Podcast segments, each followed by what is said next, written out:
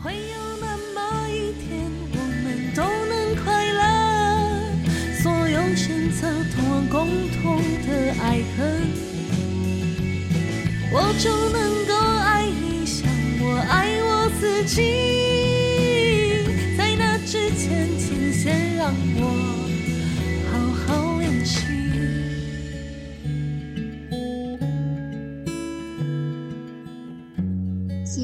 节目记得到 Apple Podcast、Spotify 等平台给五星评价，鼓励我们持续创作。让我们今朝永续，今朝醉吧！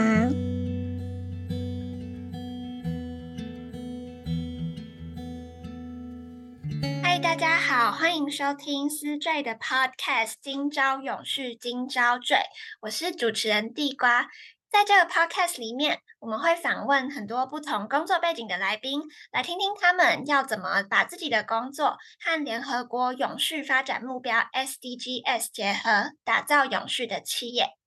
我们今天请到的是台北市土木技师工会理事长庄君伟土木技师，技师您好。您好。嗯，技师可以请您简单的介绍一下自己吗？OK，嗯，我现在目前的。也是在台北市土木系工会担任理事长。好，那我目前也是担任行政院政务顾问。那本身是宣委工程顾问的负责人。嗯，啊，那本身工程法律的这个部分啊，我也目前也是中华工程仲裁协会的副理事长，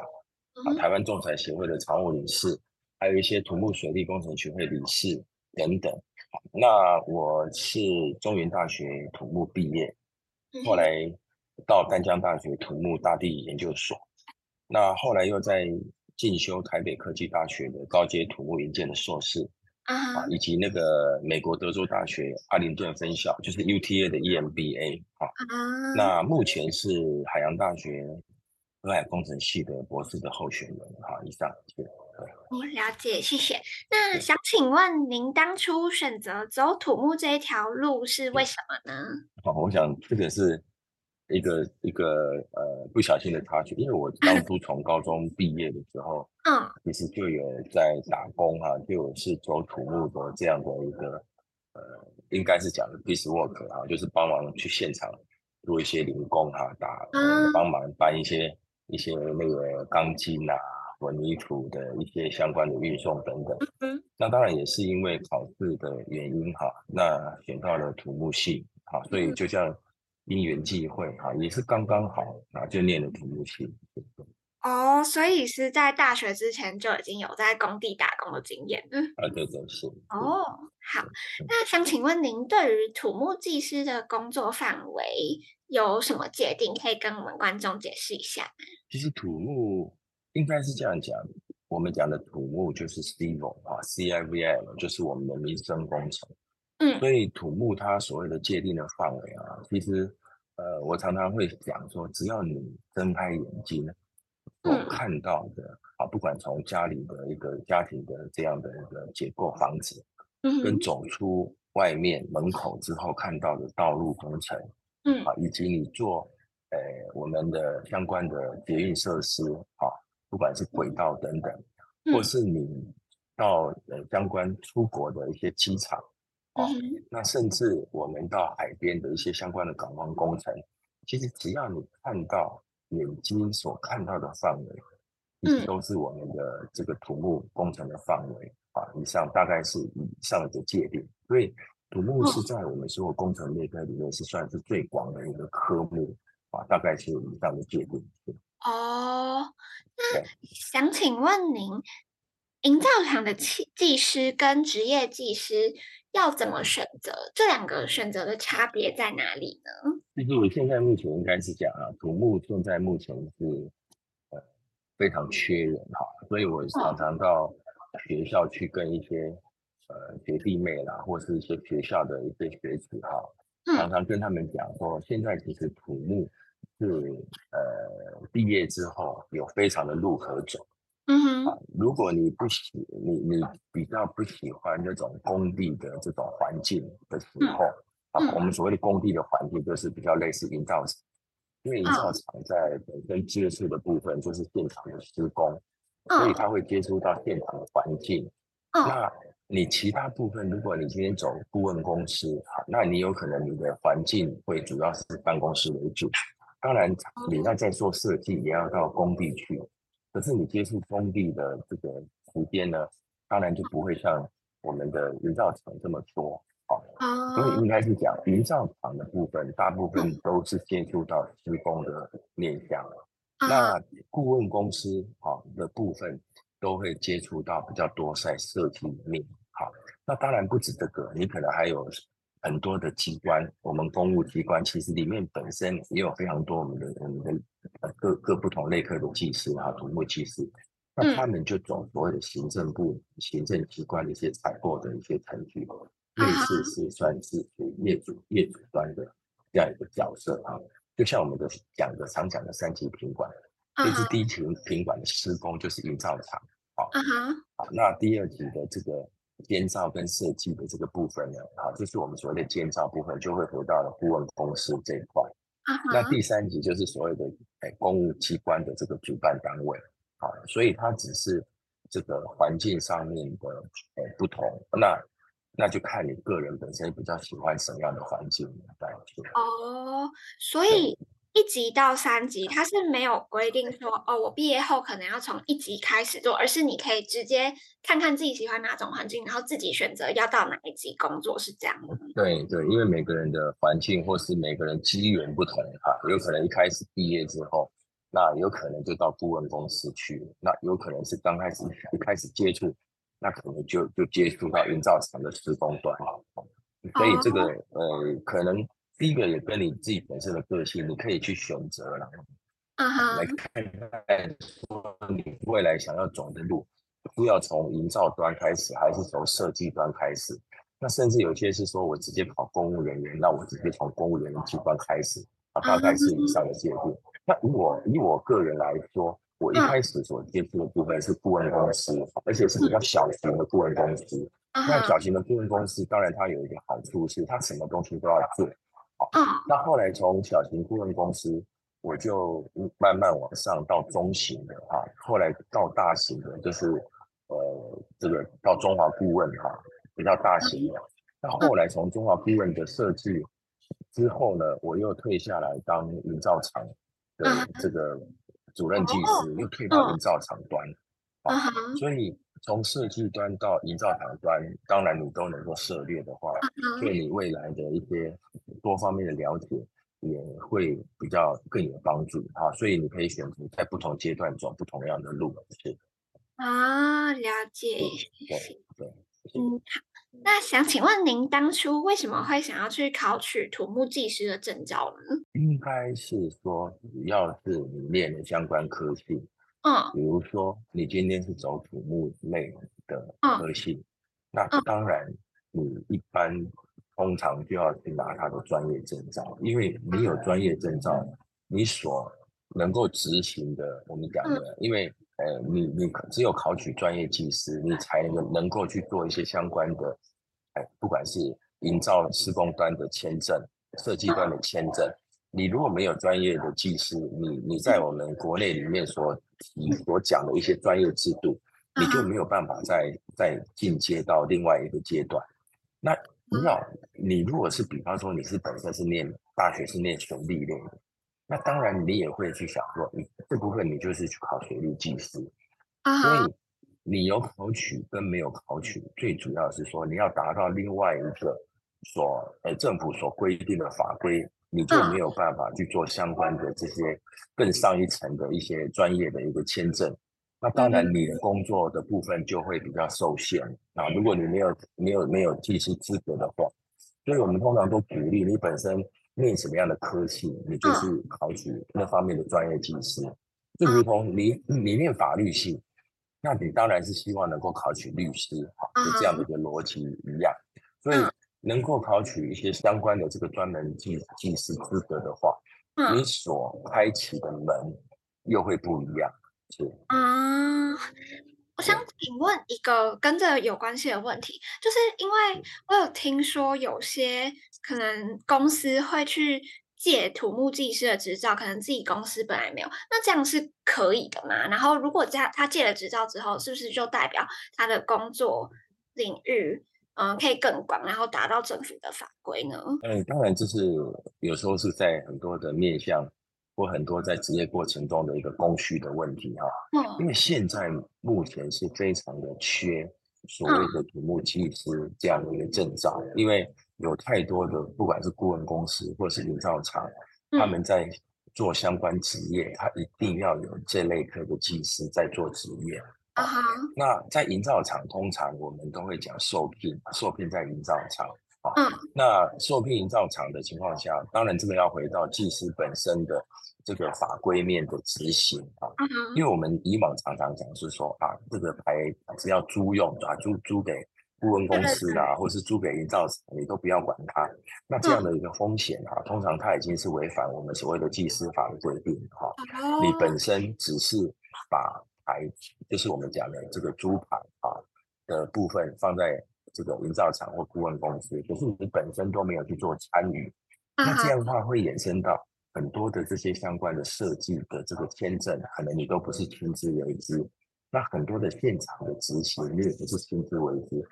如果今天这个工地或设计出了状况，那就会产生你本身啊，不管是公司啊，或是说在营造厂这边他要负责之外。你本身你，你你你把相关牌租给人家或借给人家，你也要负相关的这个法律上面的责任。如果有人员伤亡的话，行者也是会有这个问题。所以通常我们是通常呃大部分现在目前已经比较少说会有租用的这个状况。那都是用受聘或是说职诶职职业受聘在我们的这个顾问公司。那大家一定要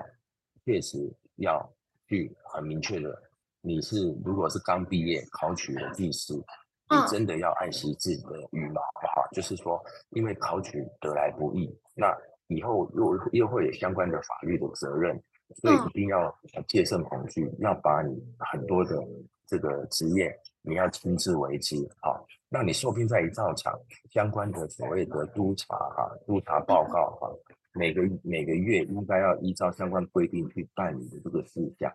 其实你都要去把它做好啊。那当然有一些部分它并不是说完全全部在公司里面，它有可能是说一个月可能三四天去督查工地，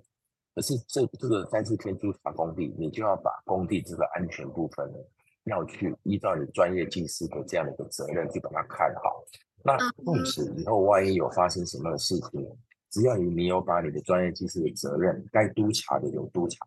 啊，那该讲现场该怎么样危险，你有告知，你有跟所谓的工地负责人，还有甚至甚至这个公司的这个高层有讲，啊，那比方说我们现在发生的一些常常发生一些灾害，那如果你在过程中其实都有把这个灾害的这个这个呃轨轨迹，比如说哎，我这个工地其实已经有发生灾害了。那你工地应该要立即做处理，你都有去做这样的一个警告跟督督导督查。那如果说工地或是说我们公司的负责人他不听的时候，嗯，你以后你只要把这些相关的证据拿出来说，当初你已经有警告，而且已经在督导里面讲有危险了，可是因为你并不是负责负责人，所以你把危害告知已经都跟现场讲。那现场真的不听，万一真的发生事情的话，嗯、你也比较不比较不会有这个责任上面的问题。对，嗯，哦，谢谢。那想请问您在考取土木技师的时候的读书历程是怎么样？像是一天的规划，因为土木技师好像也不是一个很好考的执照。嗯，其实有些人他就是本身就是很会念书，所以他在学生时代，嗯，可能在。哎，当他有资格考取的时候，嗯，他因为因为土木系本身你的呃学习的过程中，其实就已经跟技师的类科都有关系了了哈。因为你本身如果把大学的土木基础各方面部分都学得很好，嗯，其实你在考取技师这一块啊，有可能在在考取研究所的时候呢，因为考取要考研究所，有可能也要看一些相关的类科的点。你可能在那个时候就同时啊，就考取了土木技师。那每个人的经历经验并不是相同。我是在呃整，我是念完预，我是预官预，我当初预官还是两年制的哈。我是当完预官两年之后，工作的当下啊，利用晚上的时间啊，大概去读书啊，读书之后啊，然后才去考取技师的。所以我基本上是利用晚上的时间去去念书所考选，后来之后所考取的。所以这个跟每一个人他的一个。应该讲的，他的聪明才智啊，还有他学校的一个基础的状况，其实是不同的。有些人就特别会考试，所以他一次考也考也考了好几张牌，不管是土木啦、大地啦、结构啦，他每每考必中。也其实这些其实他们本身就是非常非常的，哎，本职学能也非常非常会考试，也非常聪明的一群。对，所以我我我的我的历程，因为我并不是很聪明的人，所以我是后来毕业之后。工作啊，就是当退伍之后，uh. 工作的当下，利用晚上的时间，然后之后才考取的。对，是。嗯嗯，哦，听起来也是蛮辛苦的，下班回去然后再读书。那庄技师为土木技师的工会理事长，嗯、想请问您工会所扮演的角色是什么样子的？其实只要你每次有碰到一些相关的灾害哈，你就会碰，uh. 你就会看会看到我们土木技师的身影，就是我们会在第一线现场。我们会组织所有的救灾的体系，哈，专业的体系到现场去帮忙去勘灾，好，那救灾，那，呃，土木技师工会它是一个，因为我们现在目前的技师法它的规定，嗯，你本身是要职业技师，好，你要做聘营造厂，你都要加入当地的工会，哦，比如说你要营造厂本身在台北市这是，那他要去。标台北市的案子，或是他要做台北市的工程啊，比方说建设工程的一些要盖房子啊等等，那营造厂要去做登记，啊，然后找技师同时去做登记的时候，嗯，这个技师就一定要加入地方工会啊，所谓的地方工会，比方说台北市就是台北市土木技师工会，嗯，所以台北市土木技师工会它另外一个。会员，我们基本上我们的会员都是技师啊。目前台北市土木技师工会有两千七百个技师，嗯，啊，有两千七百个技师之多，好，那当然是遍布全省，好，嗯，那他就他扮演的角色基本上就是主要是以服务会员啊，除了让会员来加入工会，他也能够去做职业，因为这是我们技师法里面规定的啊，你一定要加入当地的工会。那当然，工会为了服务会员，也成立了非常多的委员会。因为技师他需要继续做相关职业，依照目前的规定，他一定要有相关的受训的积分啊。所以工会也扮演一个角色，我们常常要扮演一些研讨会，要把你他本身的本职学能要继续提升。是这样子，我们纵使考取土木技师，你还是要有这些相关的积分。啊，未来在六年换照的时候，你要拿这个积分再去做换照，啊，就有点像是我们以前在有一些考驾照哈，啊，固定时间要去换照的这样的机制一样。哦。所以工会它是一个服务会员的平一个角色，啊，然后办理一些相关技师应该要提升自己的一些专业的研会受训啊。那为了呃，工会也创造一些相关的福利给会员，就是你会办了本身像台北市工会，我们其实工会有十几个社团，有篮球社、有桌球社，有相关的野营登山活动，那就是铭铭记土木技师这个会员之间的这个呃对工会的这种向心力。当然这是对会员的福利。那同时，因为我们是所谓的第三公证单位。所以我们的扮演的角色就是协助很多的审查。啊，比方说我们现在很多的一些结构啊，它有一些需要做结构的外审啊，还有一些我们临捷运的开挖的审查，还有一些现在现的一些相关的鉴定啊，临房的鉴定、损坏的鉴定，比方说现在大池坍塌事件，它造成旁边邻房是不是有受损啊，它就要透过这个技师工会。会去第三公证单位去做这些相关的临房的这个受损的调查啊，那就是说我们又赋予一些相关地方政府啊所规定的需要做结构的外外外审外外部审查，嗯，还有一些临高铁临捷运的一些开挖的审查，啊，啊，以及还有一些相关的鉴定啊，或是有争议，法院上面有争议的一些相关的鉴定，他就透过我们我们所谓的叫做第三方公证单位啊，所以我们台北市土木技师工会也是所谓的法院的第三公证单位啊的这个这个角色，也是地方工会或是地方政府或中央单位常常会委托我们来做赋予第三方公证的部分。来解决一些相关的争，一些技术上的争议上面的一个问题啊，所以我们刚才台北市土木技术工会技术工会所扮演的角色是以上的这样的状况。哦，了解。您刚刚提到了之前九月发生的大直民宅坍塌事件。那这个事件在当时掀起了民众对于海沙屋或是中古屋的议题非常的关注，啊，大家开始担心自己是不是会买到不安全的建筑或是不安全的房子。想请问张技师，对于这个事件有什么看法，或是有什么样的建议，有什么样的诀窍诀窍可以交给购屋民众来确保民众可以买到安全的房子呢？其实这种议题已经。讲非常多次，为什么？因为每一次地震啊，每一次地震发生的一些灾害，哦、其实就会有这些事事，还有民民众的忧虑存在。那最近的状况，当然就是大直崩塌的一个事件哈。那大直崩塌的事件，基本上跟所谓的民众所所讲的说，哎，他要买什么样的房子啊？是不是因为这个案子啊有有所谓的启发？其实这个应该应该是要讲，嗯。哎住户要买到认为比较安全的房子，他当初应该比较大家印象比较深的，应该是花莲的地震。花莲的地震造成很多的一些民房的倒塌，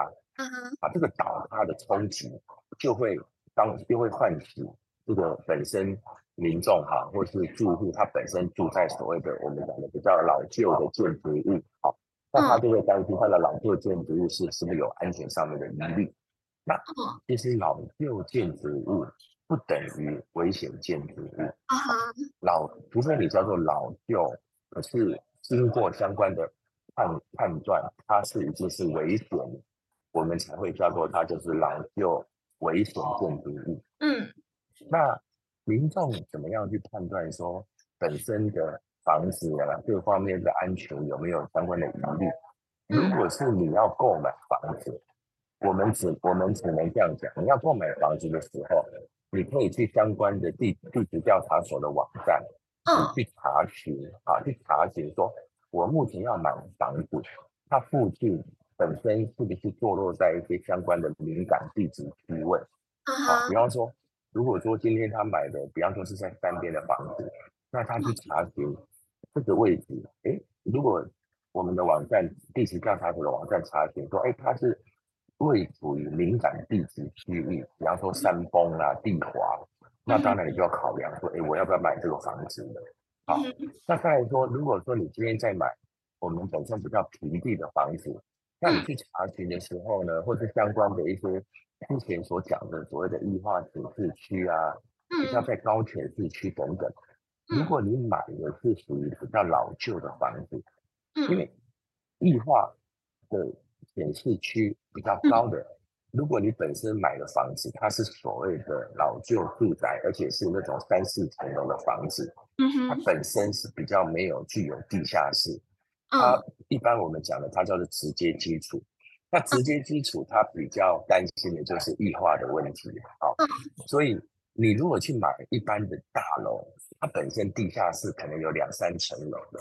那你可能就比较不用担心所谓的异化的这个问题，因为异化你可以想象，就是地震来的时候啊，你的房子在摇晃的过程中，底下土壤因为异化的产生有喷泥喷沙出来之后，底下地质条件有空洞，你就会，哎，房子会产生倾斜。可是如果你今天本身有个地下室在的话，还有两层两三层楼的地下室，你就会觉得说，我，好像这个。房子好像是一条船一样，啊，它是浮在这个我们的地表面上面哈，纵使有异化发生，它比较能够抵抗，因为我们通常异化发生是在开挖面以下二十公尺的范围，所以直接基础的老旧的房子对异化的这样的抵抗，它比较有危害，好，所以我们在买房子的时候，你就先去看看，甚至去查询，哎，它本身有没有所谓的断层带？嗯哼，它是不是坐落于断层带的这样的地质敏感区？啊，你就可以考量这个房子你要不要去购买。当然，我们是更希望你在买房的时候，哈，当然是尽量是买九二一地震完之后，哎，呃，有改过法规所设计的房子，它比较具有，它目前会比较具有耐震的一个要求。那如果你是你比较老旧的房子的话，想必它本身的耐震的这样的规定，其实没有像现在的房子这样的严谨。好，嗯，可是我们不能讲说你是在九二一之前所盖的房子，它就是危险的。就是说，它当时所用的法规，所谓的耐震的法规，实际上是不是像现在的那么完整，所以它可能会有耐震的疑虑。那那怎么办呢？那诶，当然，你如果去买一些老旧的房子，通常它的使用年限本来就已经有经过了三四十年、四十四十几年了。那当然它，它它的寿命一定会比新建的房子比较短，所以那就要看你本身所所所考量的这个部分。那你进去真的要买到老旧的房子，你还是要多多去看看这个房子，不管是从外观。或是从它的公共设施，比方说楼梯啦，或是顶楼啦，啊，或是侧边的状况，看看它有没有那种，哎，很明显看到有一些相关性有龟裂了啦，甚至有没有钢筋锈蚀啦这些问题啊。嗯，那有时候也可以问问看邻居，那看看邻居是说，哎，这个这个房子以前有没有什么样的事情？你多一些去问，多看啊，那比较容易。不会说买到哈，本身它就具有龟裂的房子。Uh huh. 那如同你讲的，所谓的它有没有有没有可能是高氯离子啊？就我们讲的以前叫做海沙屋啊，现在我们通常都讲高氯离子的这个房子。Uh huh. 我们去买房的时候，也要请上的屋主也提供到底他有没有高氯离子的证明。Uh. 第二个，他有没有所谓的那个所谓的辐射屋？我们讲的钢筋也具有辐射屋。对呀、啊，是它都有。有这些相关的证明文件，我们比较去买的时候会比较的安心啊。大概以上的建议。哦，谢谢。所以呢，如果有要买房的民众，如果有在收听，可以多多注意刚刚技师所提到的几点，这样子才不会买到一些危险的房子。好。那现在呢，全世界面临很多难题，像是气候变迁、社会平权以及贫富差距。所以，联合国在二零一五年的时候宣布了二零三零年永续发展目标，也就是我们现在一直在说的 SDGs，里面有十七项目标。其中包含消除贫穷、减缓气候变迁等等，来指引全球共同努力，以迈向永续。想要请问张技师，您在工作上要如何把这些目标跟您的工作结合呢？诶，是这样，台北市呃土木技师公会哈，它基本上它的会员都是技师。那我们以台北市工会，它是一个会员的，我们讲加，刚刚前面也有讲到，好，会员为什么要加入？那我们怎么样有一个平台，怎么样去做所谓的第三公证单位，或是相关帮会员争取一些相关的福利，还有一些社团的服务。所以，我们工会，呃，土木技师工会现在目前针对，呃，这样的议题哈，因为我们回顾一百一十二年，就是。刚刚主持人所讲的这些是所谓的热门的话题，嗯，那如果企业哈，不管是大企业或小企业，它如果没有针对这样的一个我们讲的 ESG 哈，还有一些相关近零碳排去做一些企业的转型跟因应，未来就可能就会遭遇淘汰。所以，我们工会哈，土木技师工会就会办一些相关有关于这方面的 ESG 啦、节能减碳啦，还有碳盘查的一些研讨会。那我们这一次，其实我们在下个月哈，呃，应该是这个月也有邀请我们思缀的创办人哈，就是陈泰安创创办人也来讲讲这些相关的课题，啊，就是把这些相关的课题啊，比如说相关的碳盘查啦，或是相关的这些 ESG 永续的这些这些怎么样去制作哈，这些企业这些报告书，好。那怎么样去因应节能减碳这些事情呢？我们就透过研讨会的方式，让技师本身哈取得这样的一个专业的呃，我们讲的有一些专业知识的了解，好，这样子他本身在本身企业在执行过程中，他就可以开始慢慢去检讨，去因应未来怎么样去面对这样的一个变局。啊，大概是以上的这样子，然后。而且企业哈，以后未来的重点哈，除了刚刚讲的这些碳碳盘查啦，还有节能减碳呐，啊，应用再生能源等等哈，嗯，我想这些都是重点，甚至哈，有关于企业的供应链，比方说我们现在目前未来哈，技师在做设计的时候，嗯，有关于怎么样用什么样的所谓的我们的减碳的材料，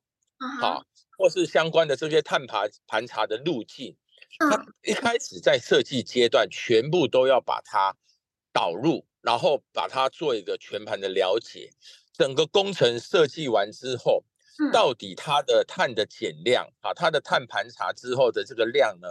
它也要把它整个算出来哈，才有办法因应未来这个减碳的这样的一个趋势啊。所以我们会会透过这样的一个研讨会的方式，把这些相关的专业的讯息把它。哎，让所有的技师也能够去做了解，好，那当然施工中有可能临时过程中，你你要采用怎么样的混凝土，这个混凝土的取得，它的碳盘查，它的减碳量多少，啊，因为我们知道你用了，就纵使是同一种材料，